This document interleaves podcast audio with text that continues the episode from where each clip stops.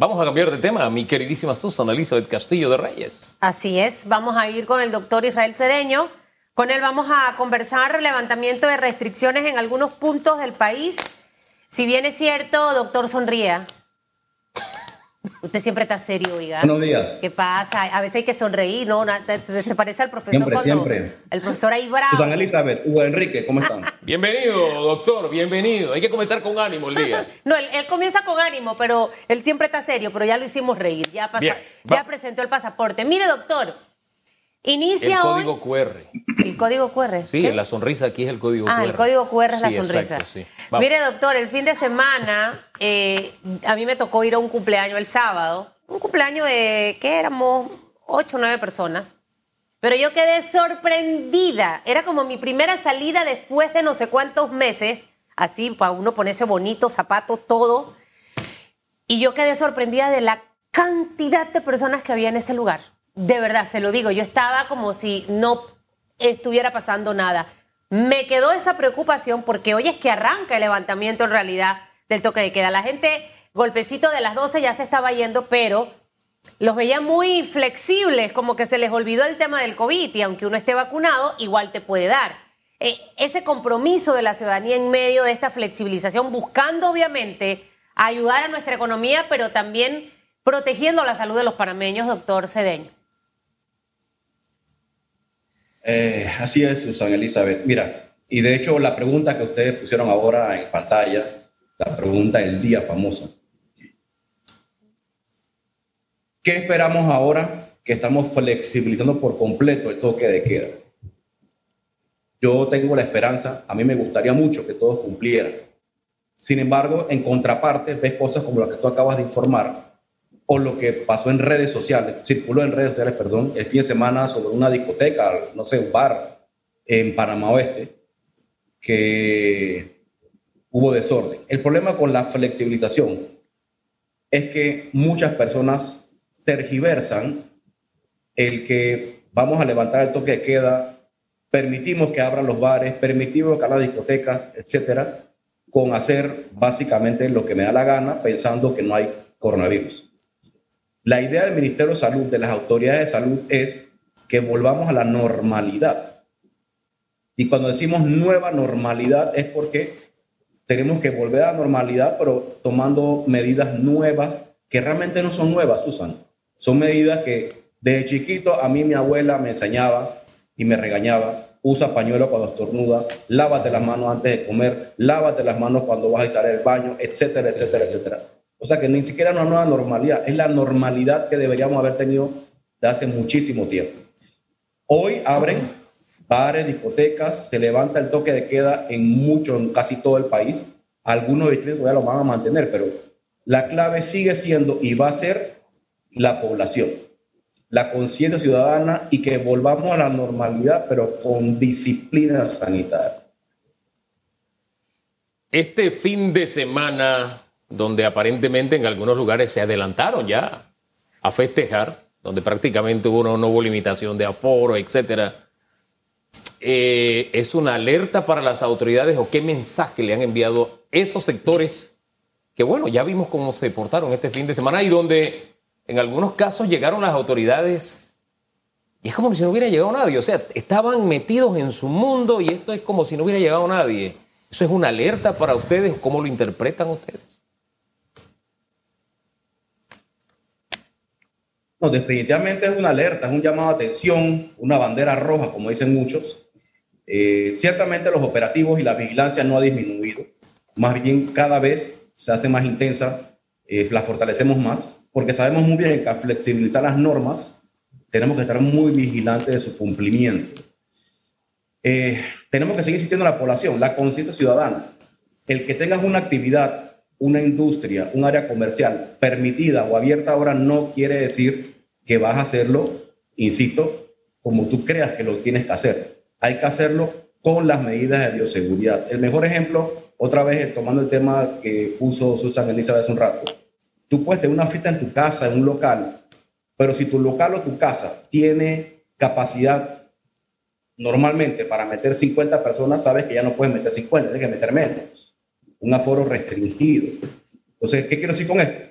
que a partir de hoy, todas estas discotecas y bares que van a estar permitidos o locales que ya están permitidos hace tiempo, aún con que un decreto diga que ese local, ese comercio, esa, esa área industrial está permitida, no quiere decir que salud no puede llegar y sancionarte porque no estás, no estás cumpliendo. Entonces, insisto, todo es eh, volver a la normalidad, pero con disciplina sanitaria, teniendo en cuenta qué debo hacer y cómo debo hacer.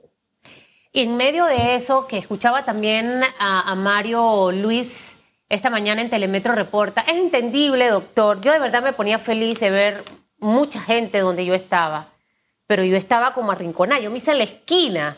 Em, y, definitivamente que yo sé que los locales quieren gente que consuman, que coman, que se tomen su vinito, su trago.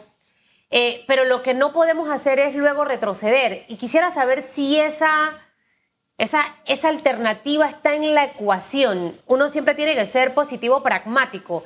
Es decir, ok, tenemos más libertad, pero ojo porque podemos echar para atrás. Entonces, eso puede estar en la ecuación teniendo a una población vacunada, un gran número de personas vacunadas, haber bajado los índices de contagios. Eh, esto pudiera ser que si la gente se flexibiliza demasiado, podamos tener que recoger nuevamente o sea, ¿esa probabilidad está en la ecuación? Por supuesto que está todavía en la ecuación y se va a mantener en la ecuación. Panamá eh, ha sido criticado mucho, interno y, e internacionalmente, porque hemos mantenido mucho tiempo muchas medidas, incluyendo el toque de queda, el uso de mascarilla, pero miramos, veamos un espejo, veamos la situación en diferentes países que levantaron uso de mascarilla, levantaron toque de queda, levantaron restricciones de movilidad tres, cuatro, cinco veces y siempre tenían que retornar. Israel, Francia, España. Y te pones a ver que después de todo, no nos ha gustado estar encerrados, no nos ha gustado el toque de queda, pero nunca hemos tenido que levantar y quitar, por lo menos no de manera abrupta como lo hacían otros países. Vuelvo y repito, el que estamos abriendo algunas actividades ahora no quiere decir, uno, que no te pueda sancionar, que no es nuestra intención, nunca lo ha sido lamentablemente hay locales, personas que lamentablemente, insisto, no entienden a las buenas, hay que sancionar. Y dos, que eh, tenemos que ir siempre enfilado, enfilado a la disciplina sanitaria, porque olvidémonos de que si el gobierno me puede volver a encerrar, no, dejemos de pensar en eso. La población tiene que dejar de pensar en que yo voy a hacer algo o no lo voy a hacer porque el gobierno me obliga, porque el MINSA me obliga. Hagámoslo porque es lo sano, es lo saludable, es lo mejor. Por mi bienestar, por el bienestar de todos los panameños. En el caso de los comercios, le decimos a los dueños locales de discotecas, ¿de qué te sirve permitir que se rompa un aforo, incumplir con las medidas? Primero, lo más importante, lo más importante es que tu salud se va a afectar, la salud de tus colaboradores, la salud de tus clientes. A la larga, tus clientes van a decir, mira, este, este dueño del restaurante no se preocupa por mi salud, así que yo mejor no voy más ahí. Probablemente no pase hoy ni mañana, pero poco a poco se puede dar porque la gente se va concientizando. Entonces, muchos se dicen, doctor, me dicen, perdón, doctor, es que yo abro mi local, trato de mantener el orden, pero se me pierde. Tienes que hacerlo, porque insisto, lo más importante es que se pueda afectar la salud tuya, de tu familia y de tus colaboradores. Que el MINSA te vaya a cerrar no debería ser tu principal preocupación. Tu principal preocupación debería ser que te vas a enfermar tú, tu familia, tus colaboradores y te puede llevar incluso a la quiebra. Y ojo, el paciente vacunado disminuye muchísimo la probabilidad que se contagie, disminuye muchísimo la probabilidad que contagiado contagie a los demás y por supuesto disminuye bastante la enfermedad grave. Pero tampoco tergiversemos esa estadística y digamos, ah, bueno, es que ya estoy vacunado, si me va a dar, me va a dar leve. Hmm. Y probablemente no vacuna, no, no contagia a nadie. Pero igual, aunque te dé leve y no contagia más, igual a ti te voy a tener que poner en cuarentena 14 días y tú vas sumando uno en uno. Eso a la postre también va a afectar la economía, que es lo que no queremos. Porque igual, leve o no, tienes que hacer cuarentena 14 días. Como le hemos insistido acá, la vacuna no es un pasaporte a la inmortalidad. Así, de simple, así de sencillo, no tengamos una falsa sensación de seguridad por estar vacunados. Sí, tenemos un alto nivel de seguridad, pero nos hace inmortales, invulnerables. Eso debemos tenerlo claro. Ahora, doctor, Usted dijo que hay locales que no entienden a las buenas. ¿Qué le va a pasar a los locales que no entienden a las buenas? Bueno, se sigue el debido proceso, se les hace llamado a atención, se sancionan y el que es reincidente se le ordena el cierre temporal. Y si aún así reincide nuevamente, se ordena entonces el, cierre por completo. ¿Cuáles son esas, esas fallas que no van a permitirse? Eh, eh, la cantidad de personas en el local, por ejemplo, eh, ¿cuáles son esas cosas? El tema de la careta, que sabe mucha gente, ah, bueno, es que yo estoy vacunado, todos aquí en el local están vacunados, puedo solamente estar con la mascarilla. Yo no me siento segura cuando a mí me atiende una persona que solamente tiene mascarilla, porque pueden pasar muchas cosas. Entonces, ¿cuáles van a ser esos factores que pueden hacer que un comercio sea multado y para que la gente lo tenga clarito? Mira, Susan, dijiste algo clave. Tú no te sientes segura cuando alguien te atiende sin careta o sin mascarilla. Lo acabas de decir. Así piensan muchos panameños, muchas personas, y es exactamente lo que di hace unos minutos. Olvídate que si el MINSA me va a obligar o no. ¿Qué dicen tus clientes? ¿Qué dicen tus colaboradores? Los, muchos piensan como tú. No les gusta, perdón, quieren ver al mesero con careta, mascarilla y con la botellita de alcohol en la mano rociando alcohol a cada rato, porque eso le da sensación de que está eh, más seguro. Entonces, eso es lo que se debe buscar el comerciante, que sus clientes y que sus colaboradores estén cómodos y estén seguros, porque con eso tú garantizas que tu cliente la va a seguir. Entonces, lo que definitivamente vamos a estar verificando más, por lo menos en mi área de responsabilidad en la metropolitana, los 23 corregimientos que nos toca a mi equipo y a mí vigilar, ha mejorado muchísimo la situación. Eh, lo que seguimos encontrando son faltas sanitarias, pero de la índole regular, por así decirlo. El tema es en las cocinas, eh, temas de manipular alimentos. Gracias a Dios en el tema de, bioseguridad por COVID eh, ha, ha, habido mucha mejoría. La clave aquí para estos comerciantes y el mensaje que yo les doy, vigilen mucho su equipo de trabajo estén con mascarilla y careta y el aforo. Esa es la clave, el aforo, porque insisto, los discotecas están abiertas, pero tienes que respetar cuánto es el máximo que vas, tienes permitido. Y olvidémonos ese cuento que, que no, que en un momento que perdí el control. Los dueños, los gerentes locales jamás pueden perder el control de su local. Eso es inaceptable. Porque si tienes un equipo de trabajo concientizado, Tú sabes muy bien que dejas entrar máximo 20 personas. Bueno, con tu seguridad en la entrada. Disculpe, señor, ya tenemos el aforo máximo. Vuelva dentro de una hora o vuelva en otro momento. Gracias por preferirnos, etcétera. Pero esa es la clave. Que usen mascarilla, careta. En la, careta sigue siendo un conflicto de que, que no, que donde, en la ley donde dice que tengo que usar careta como mesero. Nuevamente, olvídate de lo que el MINSA te obligue a hacer o no. Piensa en ti, en tu familia en tus compañeros de trabajo, sí. en todos. Doctor, una pregunta. Y ponte la careta y tu mascarilla. Dos cositas. El que si no está establecido, ¿se puede o no se puede multar? ¿Cuál sería el mensaje para los dueños de restaurantes, de bares, refresquería?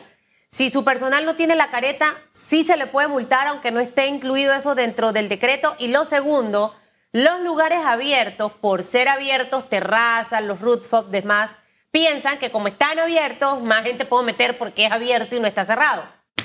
Esas dos cositas. Mira, empiezo por la segunda. El tema del aforo en lugares abiertos. Igual está establecido.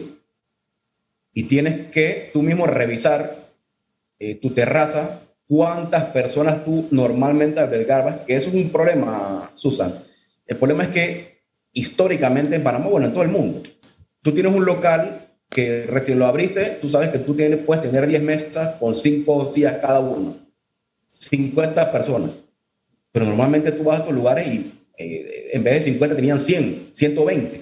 O sea que históricamente el aforo nunca se ha respetado porque, bueno, antes se podía, eh, porque no había un riesgo como el que tenemos ahora con el COVID. Ahora que nos tenemos que concientizar, tenemos que estar muy pendientes del aforo, porque incluso, insisto, para áreas abiertas también lo hay. El tema de la careta, insisto, no es si está o no, es lo que está demostrado que ayuda a minimizar el riesgo de contagio. Y aún así, si yo llego a un local, yo normalmente trato de no estar sancionando eh, con multas. A mí me gusta mucho hablar, mediar, recomendar. Incluso muchos comerciantes que me están escuchando en este momento saben muy bien que les he cambiado multa, les he cambiado incluso, incluso órdenes de cierre. Se las he cambiado porque han venido, han conversado conmigo, hemos mediado, hemos negociado y me han pedido la oportunidad y yo les he dado la oportunidad porque mi intención nunca ha sido ni nunca será afectar económicamente ni mentalmente a nadie.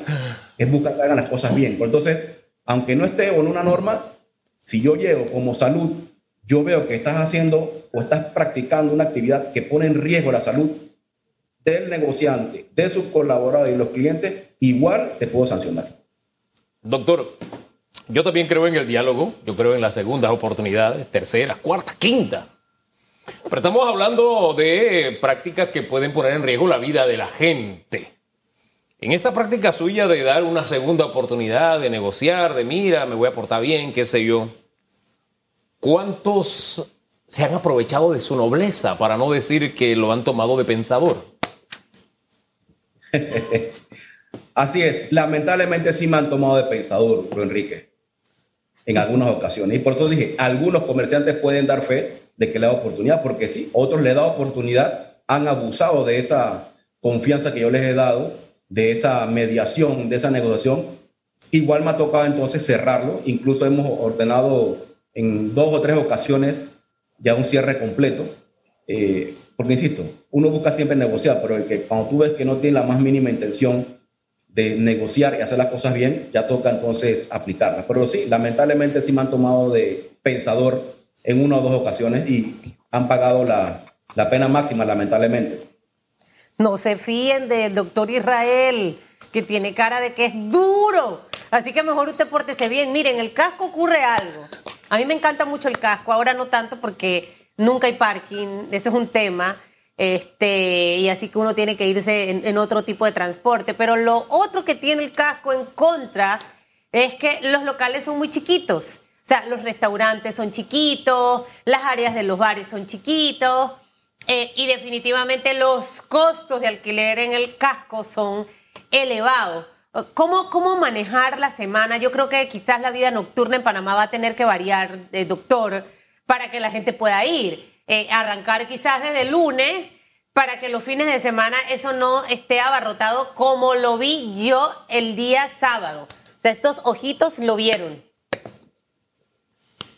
Sí, ahí queda ya de que mm, los dueños locales, los gerentes, los administradores se sienten y vuelvan a pensar. Tienen que es una reingeniería de su modelo de negocio, definitivamente. Aquí donde va a entrar entonces el que sabe, quién sabe de verdad de abrir, llevar y mantener un negocio. Eh, porque definitivamente no puedes hacer lo que hacías antes. El tema de aforo, cantidad de personas, eso no se va a modificar, va a mantenerse, eh, aún con que controlemos por, eh, por completo la pandemia. Y sí, no solamente San Felipe, hay muchos otros lugares, la famosa calle Uruguay, son locales muy pequeños. Insisto, van a tener que cambiar su modelo de negocio, buscar la manera de propiciar una circulación, porque yo sé que todos quieren facturar, nadie compra huevo para vender huevo, dice el adagio, pero entonces reestructúrate, haz una reingeniería, cambia tu modelo de negocio, busca la manera de que tu clientela circule más para que además generes los ingresos que quieres generar y también le puedas ofrecer tu producto y servicio a más cantidad de personas. Pero sí, está, en total, está totalmente del lado de los comerciantes que ellos hagan su, su reingeniería, siempre de la mano de MINSA. Con mucho gusto, también acá yo he mandado mis equipos a diferentes locales, porque por ejemplo muchas personas de una manera muy consciente me, me piden, doctor, eh, puede enviar un equipo porque quiero hacer una reunión en tal restaurante.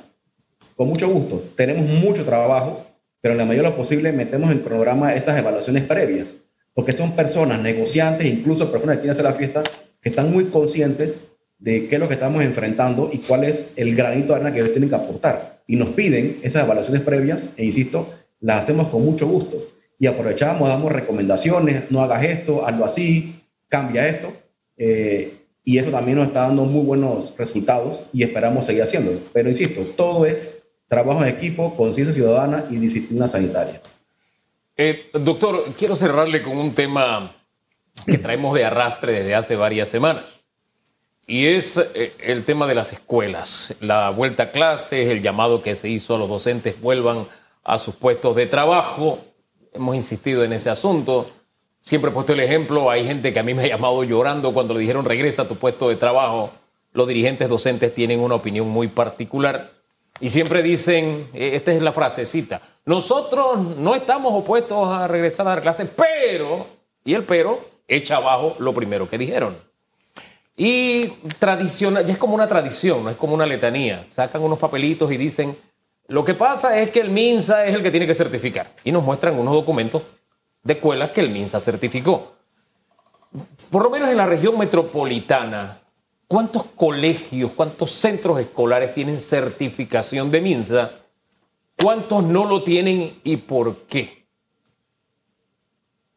Ok, primero quiero iniciar con una frase que a mí, una de las tantas, que durante mi carrera profesional eh, se me caló aquí en la mente. Yo tenía un profesor, cuando estaba haciendo la maestría en epidemiología, eh, que nos dijo un día, porque éramos personas de diferentes países, por supuesto, ¿no? nos decía, muchachos, cuando ustedes regresen a su país y vayan a manejar una epidemia, tengan en cuenta algo. No importa la cantidad de personas infectadas, desde el punto de vista epidemiológico, social, político y económico. Porque tú las epidemias no la puedes evaluar solamente desde el punto de vista sanitario, todo. Somos un todo, somos un entero. Nos dijo, preocúpense no cuando tengan 10 mil, 5 mil, 150 mil, 5 millones de casos. Preocúpense cuando ustedes se den cuenta que el miedo le gana a la razón. Y eso es exactamente lo que ha pasado con la pandemia de COVID. Desde el día uno, muchos, incluso médicos, le, le ha dado miedo con, totalmente comprensible, porque es un virus nuevo, la agresividad que mostró, y ahora sí, también la parte de la población, el tema de los profesores, yo los entiendo, o sea, ellos ya están vacunados, fue uno de los grupos primeros que se vacunó, eh, hemos revisado las escuelas y también los padres de familia, hay muchos padres de familia que tienen miedo de mandar a los muchachos a las escuelas, pero vacunados, las escuelas están revisando, eso minimiza mucho el riesgo y hay que tomar muy en cuenta la salud mental de los muchachos. El estar, eh, tú y yo, Hugo y Susana Elizabeth, que tuvimos escuela, no es lo mismo estar en una computadora viendo todos los días que puede ser la tecnología muy chévere y todo. No es lo mismo que estar en el salón de clases, preguntarle al profesor en vivo cuando no entendiste algo, el recreo, el vacilar en el recreo con los compañeros, el discutir cinco minutos antes en la puerta cómo va a ser ejercicio, no estudié, la tarea, ayúdame. Todo eso es parte de la formación eh, y es muy importante. Entonces, en mi caso, en mi área metropolitana, del 100% de las solicitudes de las escuelas que me han hecho, nosotros hemos ya completado un 90% en este momento y seguimos trabajando. Hoy estamos evaluando dos o tres. Ya tenemos un 90% de las solicitudes que nos han presentado de las escuelas privadas.